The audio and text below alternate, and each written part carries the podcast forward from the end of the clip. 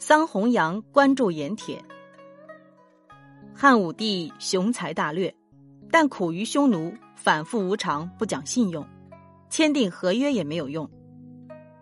从公元前一三三年起，西汉与匈奴的战争便连绵不断的发生了。战争增加了财政支出，动用了国库中大量的钱财，导致财政危机的出现，使国库面临枯竭的危险。因此，汉武帝急需一位善于理财的大臣，他对富有政治眼光和经济头脑的桑弘羊非常赏识。他们经常讨论军事和经济问题。桑弘羊出身于洛阳一个富商家庭，当时洛阳是全国最富裕的地方，当地的风气是重财轻义，人们都想经商赚钱，而不想当官。在这样浓厚的经商气氛熏陶下，桑弘羊从小就对商业经营之道产生了兴趣。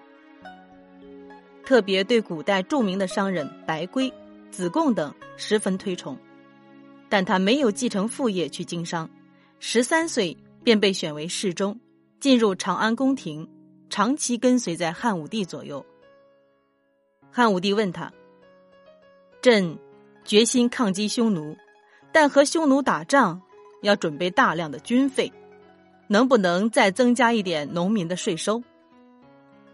桑弘羊回答。不行，农民的负担已经够重的了，除了缴地税、服劳役外，还要用现钱缴纳算赋、口赋、耕赋等。如果再加税，他们会不堪负担，从而使社会产生不稳定的因素。汉武帝问：“那到哪里去筹集军费开支所需要的钱呢？”桑弘羊回答：“天下有的是钱，有的是生财之道。”却不掌握在皇上您的手中。如果把他们拿过来，别说这点军费开支，就是要再多的钱也没问题。汉武帝急切的问：“你快说到哪里去弄钱吧？”桑弘羊道：“本朝开国以来，实行的都是民间冶铁主盐的政策，一些大盐铁主垄断了盐铁的生产和买卖，积累了巨大的财富。要增加国家的财政收入。”只能从这些富商大贾手中夺回一部分财富。那是不是要这些富商大贾多缴盐铁税？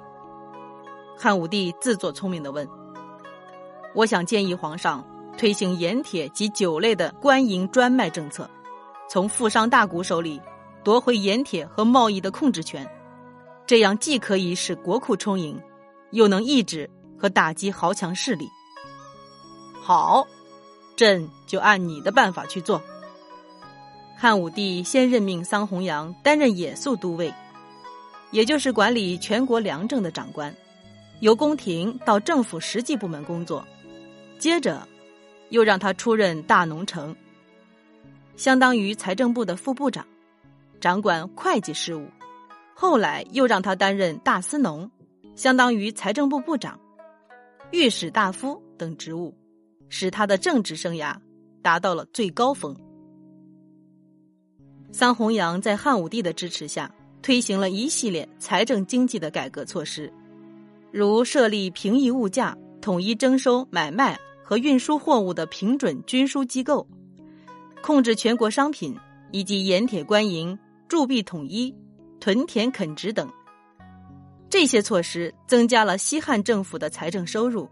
提高了国家的经济实力，为西汉王朝的政治稳定奠定了经济基础。汉武帝的文治武功与桑弘羊善于理财是分不开的。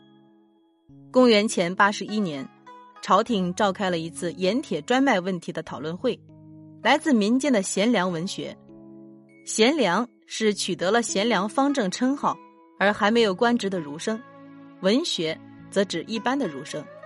反对专卖，而以桑弘羊为代表的政府官员则主张维持原状，继续实行盐铁官营政策。会议一开始，贤良文学就打出为民请命的旗号，集中火力攻击盐铁官营政策。他们说，盐铁官营违背了古代重德轻利、重义轻财的原则，是在与民争利。桑弘羊一针见血的指出，盐铁是一个国家的经济命脉，掌握在中央政府手中，国家就能富强；不然的话，国家就会衰弱。